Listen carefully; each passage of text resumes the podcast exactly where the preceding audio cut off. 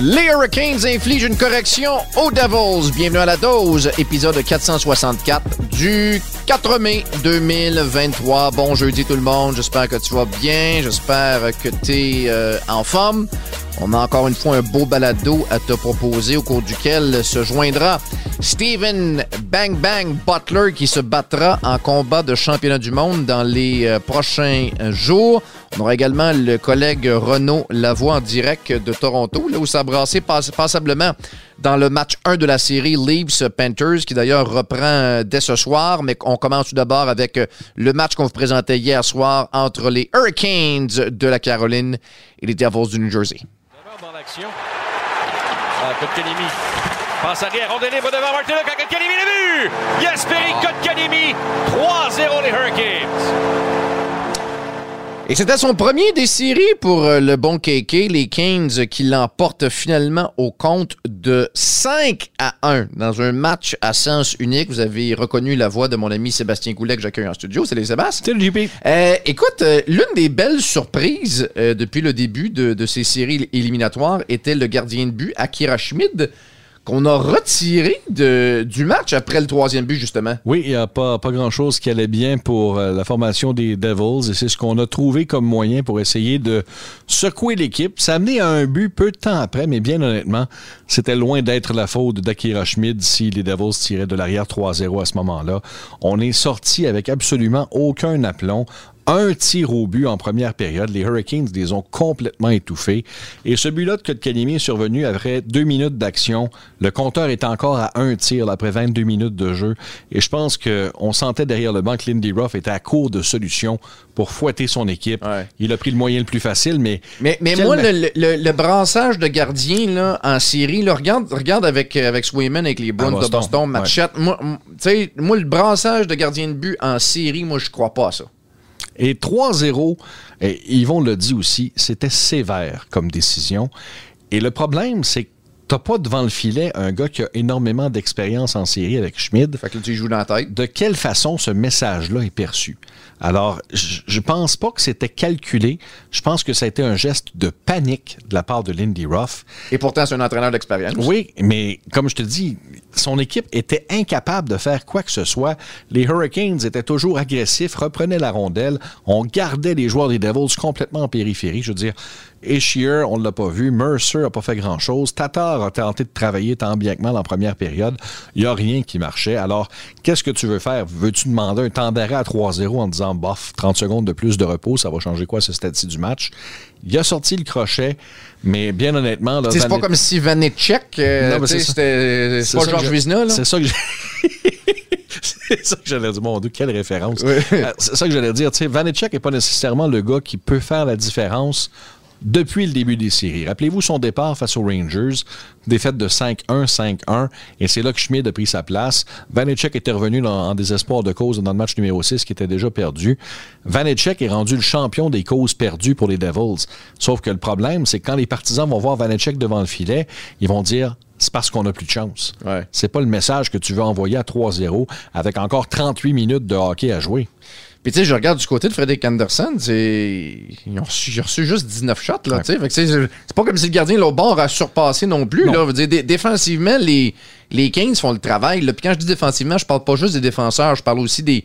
tu sais, je parle de la structure en général, là, impliquant les attaquants. Oui, oui, puis écoute, ça a forcé littéralement les Devils à systématiquement arriver à la ligne rouge, envoyer la rondelle profondément, espérer que quelqu'un va être assez rapide. C'est un club rapide, les Devils.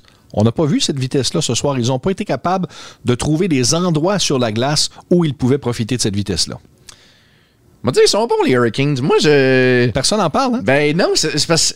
Comment je te dirais bien ça? C'est un peu comme les Panthers de la Floride. C'est pas un club bien, bien saxé. C'est pas mal plus le fun de parler des Oilers puis des. Euh, puis des, des, des Leafs, puis tu, comprends, tu comprends? Il n'y a pas de super vedette chez les Kings. Ben, il y, y, en a deux qui sont très bonnes, mais qui sont pas là.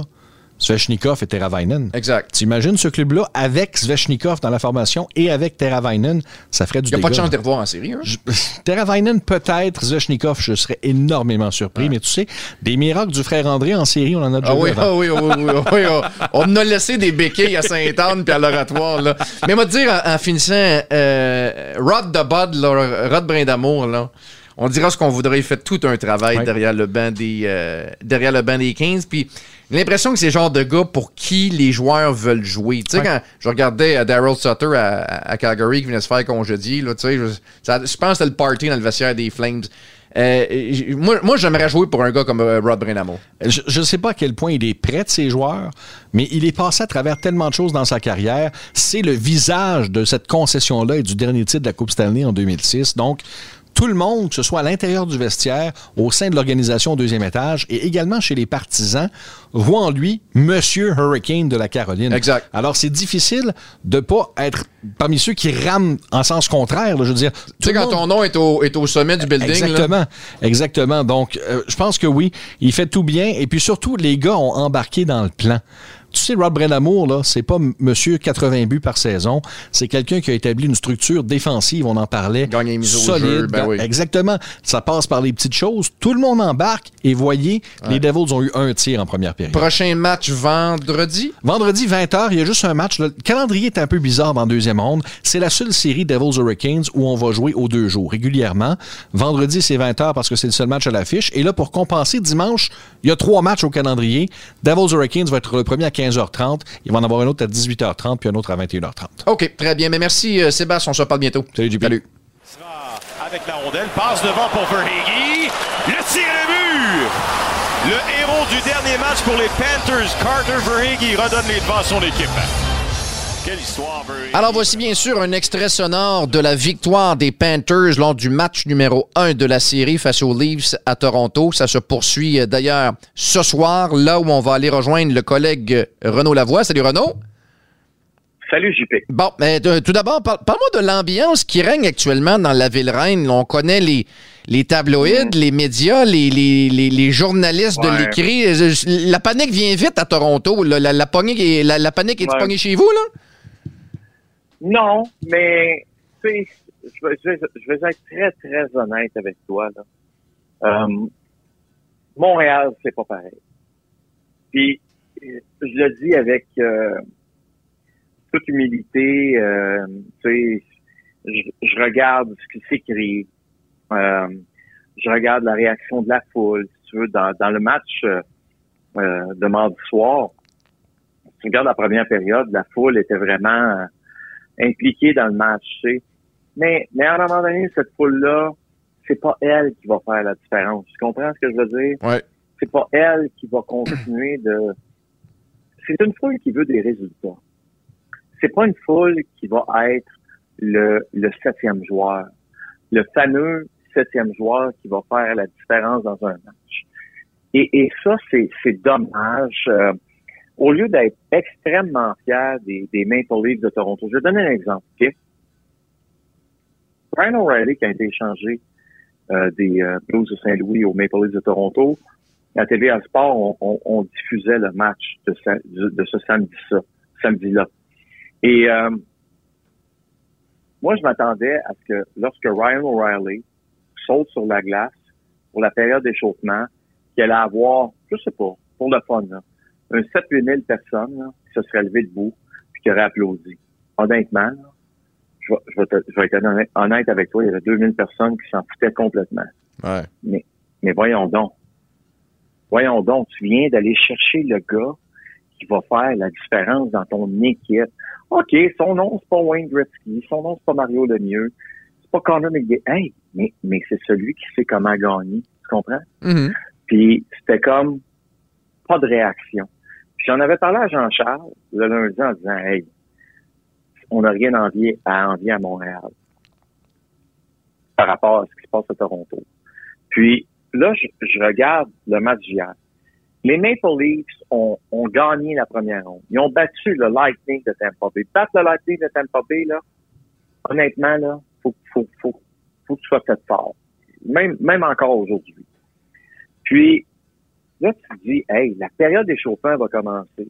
Puis là, il y avait plein de mes amis qui m'ont texté en disant, voyons donc, il n'y a pas d'ambiance, voyons donc, euh, il n'y a personne à la période d'échauffement. Comment ça? Comment ça que les gens sont pas plus fiers que ça de leur équipe?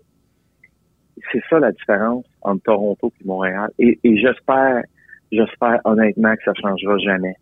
À Montréal, les gens le savent qu'un samedi soir, écoute, demande à Martin Saint-Louis, demande à n'importe quelle personne qui joue pour le Canadien, un samedi soir, même si le Canadien est dernier au classement général, ça n'a aucune importance. Ouais. Ça arrive un samedi soir au Centre Bell.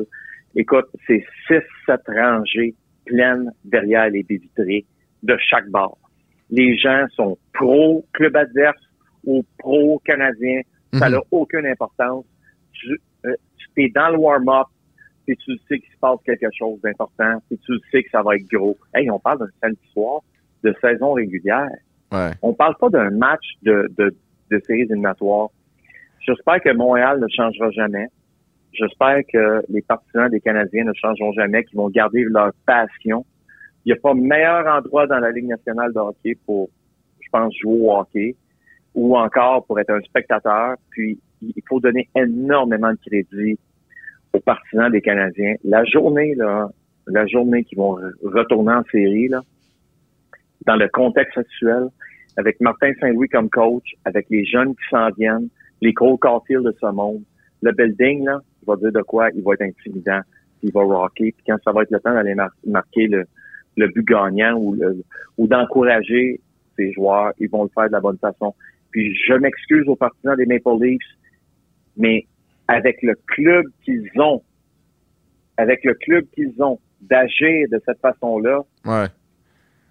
si j'étais un joueur, je ferais comme Tu dois le prendre pour acquis un peu. c'est vous. Ouais. Ben, OK, faut que je gagne 4 à 2 pour que tu m'encourages. Ouais.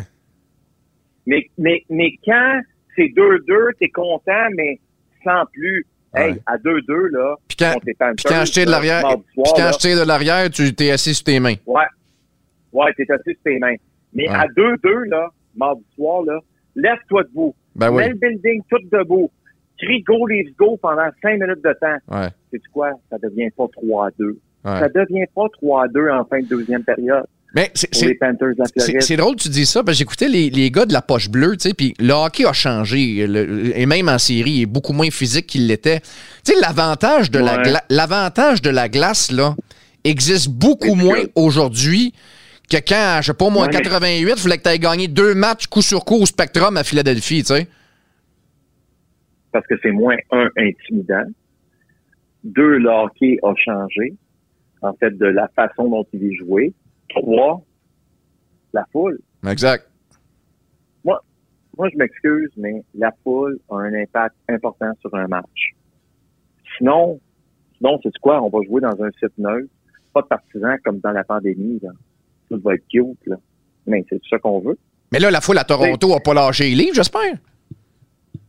Non, c'est pas ça que je te dis. Ça n'a aucun rapport. Tu sais, dans le match de, de ce soir, là, les, les partisans des là, ils vont être dedans. Regarde, le meilleur exemple que je vais te donner. Je parle à Sheldon Keefe après la victoire face au Lightning de Tampa Bay. Euh, on me demande à qui tu veux parler. Moi, je veux faire une entrevue avec Sheldon Keefe sur la carte. Parce que je pense que la direction de l'équipe mérite qu'on reconnaisse le travail euh, qui a été fait Bien sûr. depuis un bon, bon moment. Bien sûr. Je comprends que les joueurs, c'est eux qui sont sur la glace, mais, mais la direction de l'équipe, je veux dire, ils ont le fusil sur la tête. Là. Un peu moins les joueurs, pas mal plus les, les dirigeants. Ouais. Puis je me dis, hey, sais quoi, moi je veux parler à Sheldon Keefe, je veux voir qu'est-ce qu'il pense de tout ça. Puis, qu'est-ce qu'il m'a dit, Sheldon Keefe? Dit, tu dois être content pour les partisans. Il dit d'abord et avant tout, je suis content pour nos joueurs. Ouais. Vas-y. Sais-tu pourquoi? Parce que. Si cette déclaration-là, là, il l'a fait à Sportsnet, là, je pense que ça spin que, oh, oh, time out, là. Le coach vient de dire, à la question, tu dois être content pour les partisans. Ouais. La réponse, je suis surtout content pour nos joueurs. Il est pas en train de dire qu'il aime pas les partisans, mais il est en train de surtout dire qu'il est content pour ses joueurs. Puis cette déclaration-là à Sportsnet au lieu de TVA Sport, je suis pas sûr qu'elle aurait très, très bien passé Je en passant. Je comprends. Mais imagine Martin Saint-Louis, là. Ah ouais. Tu dis à Martin Saint-Louis, là, Hey, Martin, ben, ça arrivera pas le Canadien, ça- on n'attendra pas 20 ans pour passer en deuxième ronde. là. Je veux dire, on sait quoi faire à Montréal. là. Je sais que c'est difficile présentement, mais ça prendra pas 20 ans, je vous le garantis. OK? Mais mettons que tu dis à Martin Saint-Louis, Hey Martin, tu dois être content pour les partisans de l'équipe de te retrouver en deuxième ronde et te répondre Ah, je suis surtout d'abord et avant tout content pour mes joueurs. Là. Ça passera pas au conseil. Hmm. Tu vas être obligé de dire, puis c'est quoi, Martin Saint-Louis, même pas obligé, là. Martin Saint-Louis, il est fier des partisans des Canadiens. En fait, Martin Saint-Louis, il adore les partisans des Canadiens. Parce que dans des saisons difficiles, les partisans des Canadiens sont là comme jamais en réalité. Donc, moi, j'ai trouvé cette déclaration-là difficile, mais en même temps, j'ai compris ce que Sheldon Key voulait dire. Il voulait dire, hey man, t'as-tu vu ou entendu tout ce qui s'est dit sur nous autres dans les dernières années? On jouait pas juste contre le Lightning de Tampa Bay. Des fois, on jouait contre nous autres. Ouais. Tu comprends? On n'a pas l'appui. On l'a pas. C'est du monde qui saute dans le fameux bandwagon quand c'est le temps d'avancer. Moi, je te le dis, là. C'est un place que je vais te dire. Et dans le match de mardi soir, à 2 à 2, les partisans des Maple Leafs de Toronto, c'est 2-0 Panthers. Ça devient 2 à 2. Je vais te garantir qu'au Centre Bell, chandail Ouais. bleu, blanc, rou- blanc, rouge, les gens sont debout, Ouais, capotent, puis c'est une ovation pendant cinq minutes, puis ça lâche pas, puis les gens sont debout, puis il n'y en a pas de but de Veregi euh, en échappé. Il n'y en a pas. C'est impossible. C'est peut-être ça qui arrive quand, quand t'es trop gâté. Tu sais, à Toronto, on se voit pas de cachette. Là. Si, si t'encourages pas les livres, tu vas voir les Jays, puis si tu vas voir les Jays, tu regardes les Raptors, tu sais. C'est peut-être pour ça aussi. Mais ça dépend aussi de ta clientèle. C'est pas comme c'est pas, c'est pas la même clientèle.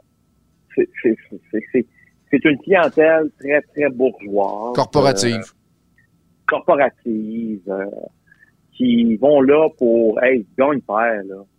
J'envoie des partisans parce que à l'endroit où je suis, euh, il y en a des partisans là, quand je regarde les matchs, là, puis tu vois qu'il y a un niveau de Hey, c'est du quoi? On est juste là parce que on est content de passer une soirée ici, c'est le fun, mais mais je pense pas que c'est les, fans des Maple Leafs qui font la différence. Puis encore là, je veux pas leur manquer de respect parce que je sais qu'il y a des partisans des Maple Leafs qui euh, ont le sang bleu et blanc. Je sais qu'il y en a une tonne. Mais sais-tu quoi? C'est bien, bien plate. Ils n'ont pas accès au building. Ouais. C'est- ça, c'est- Ouais, ça, c'est ça, ouais. Ça, un autre dossier. Mais écoute, euh, Renaud, tu peux te réjouir en disant que pour les journalistes, il y a des sandwichs à la crème glacée Oreo à l'entracte. Hum, oui, ça, mais ça, faut au, euh, faut que tu te retrouves au- dans les hauteurs. Oui, Moi, sur la galerie de presse. Ah oui, Ouais. non, c'est vrai. Toi, Il n'y a pas ça en bas. Non, c'est vrai, Avec vrai. la plèbe. faut- Avec la plèbe en bas. Faudrait que quelqu'un t'en amène une. Oh, mais écoute. tu sais comment je suis, hein? Moi, je ne demande rien. Non, exact. T'es pas, pas de trouble, Renaud. Pas de trouble. Pas de trouble. Ben écoute, Ren, je vais te souhaiter un, un bon match ce soir, puis euh, j'espère que les, euh, les partisans des Leafs vont, vont t'avoir entendu. Mais ils ont un job à faire. Ils ont un job à faire, exact. Puis on va souhaiter un bon spectacle parce que euh, dernier match, m'a dit ils ont pas mal joué les Leafs, c'est ça le pire, tu sais. Non. Puis la journée que les partisans vont faire leur job, les Leafs, les Leafs, les Maple Leafs de Toronto, cette année, sont plus arrêtables. Ils ont un job à faire. Ben écoute, on va, euh, on va les entendre, on va les écouter euh, euh, dès ce soir à compter de 19h. Merci pour ton temps, Renaud. Bon match. Salut, JP. À bientôt. Bye bye. Bonne journée.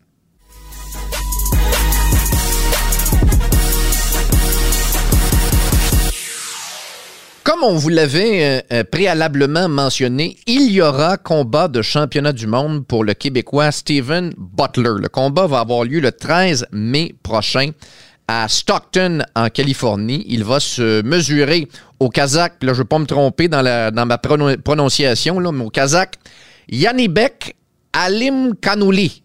J'espère que mon Kazakh est bon. Je vais aller rejoindre euh, Steven Butler au bout du fil. Salut, Steven. Salut, ça va bien? Pas pire, toi? Ça va, super, merci. Euh, je je l'ai-tu prononcé correct, là? C'est- C'est-tu comme ça qu'il faut le prononcer? Moi, je sais qu'il s'appelle Johnny Beck, mais son, son, son deuxième nom, euh, j'ai pas été intéressé à l'apprendre, à l'épeler, parce que c'est un, c'est un peu compliqué. Moi, je- moi je, je l'appelle Johnny Beck, point. Good. Ben, c'est c'est tout ce que tu as besoin de savoir, anyways. Ouais. Hey, écoute, je je suis content de te parler parce que, comme tu le sais, on t'a euh, suivi euh, à TVA Sport, là, autant euh, du côté des partants qu'à la dose. à travers les, les bons et, et, les moins bons moments. Et je suis content de te parler aujourd'hui parce que là, là, tu vis un bon moment. Et, et, c'est une. Là, tu as une deuxième chance. Une deuxième chance de, de, te, de te battre en combat de championnat du monde. Peux-tu juste nous amener dans les coulisses de, de ce combat-là? Sans dire que c'est sorti de nulle part. Là. Je, tu travaillais à Pau et tu l'attendais, mais, mais ça nous a un petit peu surpris, nous autres, les amateurs de boxe. Comment tu l'as vécu de l'interne, toi? un peu, un peu similairement la même chose. C'est sûr qu'on travaille fort puis qu'on savait que les gros combats s'en venaient. Est-ce qu'on savait que c'est un combat championnat du monde qui allait nous attendre en 2023? Non. Euh, moi, je vois ça comme si un, un cadeau du ciel. J'ai perdu un, proche à la fin de l'année 2022. Fait que je me dis que c'est un cadeau qui m'envoie parce que honnêtement, euh, non, je m'attendais pas à me battre combat de championnat du monde en 2023. Puis euh, non, je suis content que mon travail porte, porte fruit. Puis c'est ça, on est prêt. Écoute, euh, quand tu t'es battu au Japon contre Murata, on se fera pas de cachette, c'était, c'était un très, très gros euh, défi. C'était des grosses pointures à, à, à, chausser. Euh, en termes de boxe, qui est selon toi le boxeur le plus coriace entre Johnny Beck et Murata?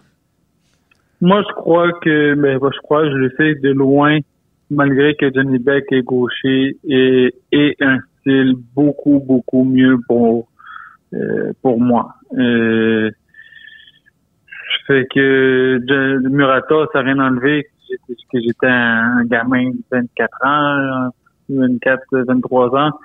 Euh, Johnny Beck, je suis plus mature. Euh, on a similairement aussi la même âge. On a 29 ans, j'ai 27 ans. Euh, puis aussi au, niveau du style, je pense qu'il y a un style qui me rejoint, qui me rejoint plus. Et, le fait qu'il soit gaucher, rendu à ton niveau dans la boxe quand tu as atteint des, des, des, niveaux professionnels comme les tiens, ça change, ça change beaucoup, ça change pas grand-chose que tu affrontes un gaucher? Ben moi, pour être honnête, j'aime mieux affronter des gauchers parce que ça, ça, ça, fonctionne beaucoup avec le pied extérieur et tout. Là.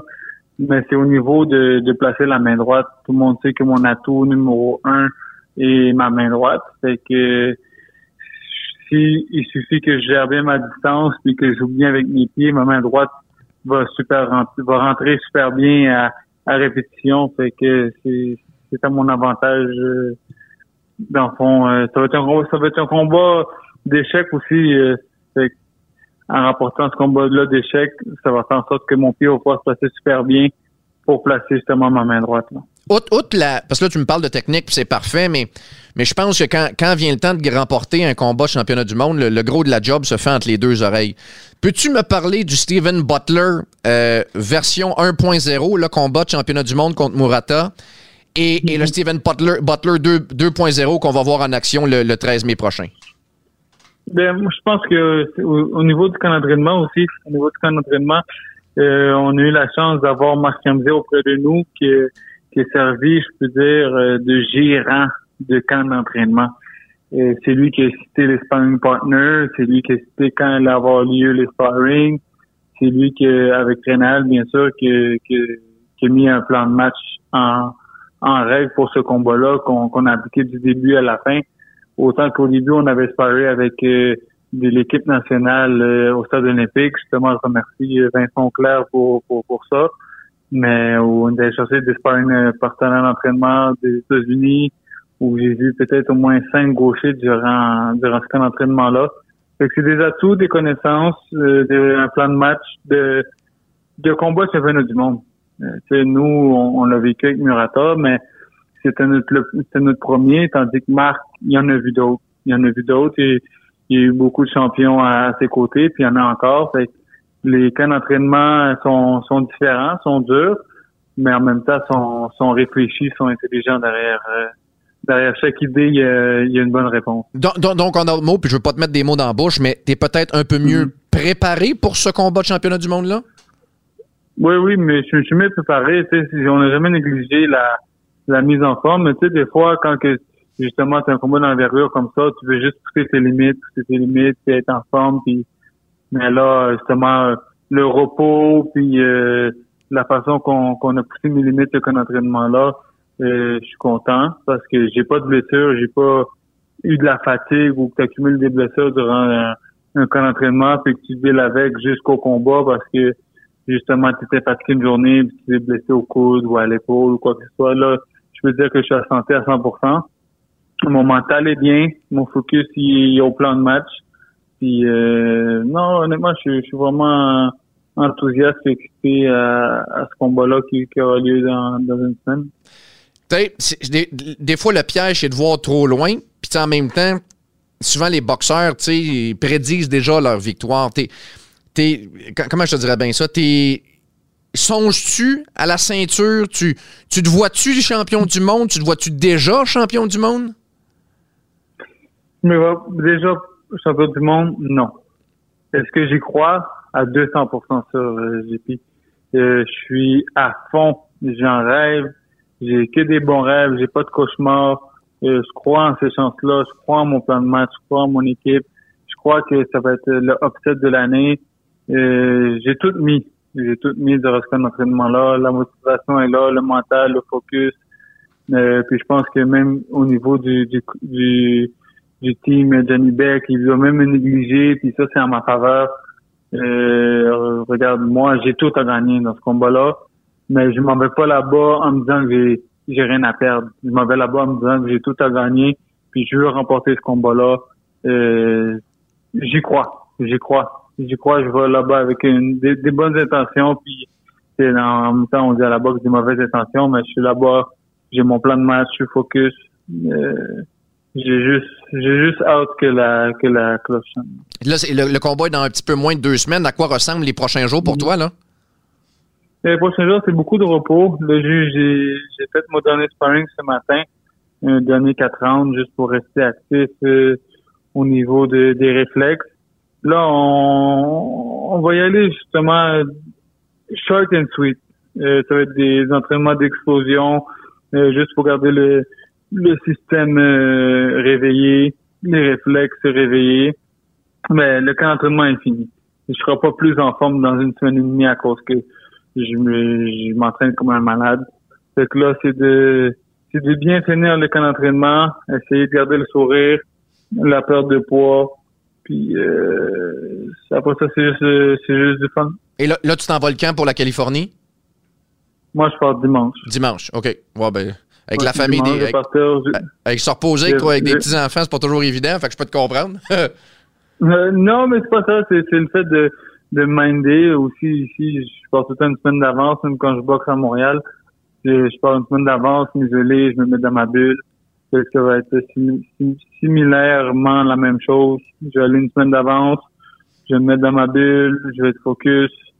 Euh, on risque gros dans, dans, dans un ring, là. C'est, pas à prendre à la légère. C'est que avoir le mental puis le focus à 100% est très important. Ben écoute, Steven, comme je le mentionnais, on a été euh, dans ton coin euh, autant à travers les, les moins bons moments que les meilleurs moments. Puis je pense que que les meilleurs moments sont, sont à venir. Fait que Oublie-nous pas quand, quand tu deviendras champion du monde, mon ami Steven. Euh, mais c'est un plaisir, puis je te remercie parce que ce que tu dis, c'est la vérité. Je me rappelle dans les moments plus difficiles où j'étais là, puis quand ça va bien, vous êtes là, quand ça va mal, vous êtes là, puis ça, c'est c'est un gros respect que, que, je vous donne. Ben, le respect est similaire. On, se reparle dans le coin du euh, dans le coin du 15, là, après, après ton retour au Québec. C'est bon. Yes, à bientôt. Salut Steven, bye.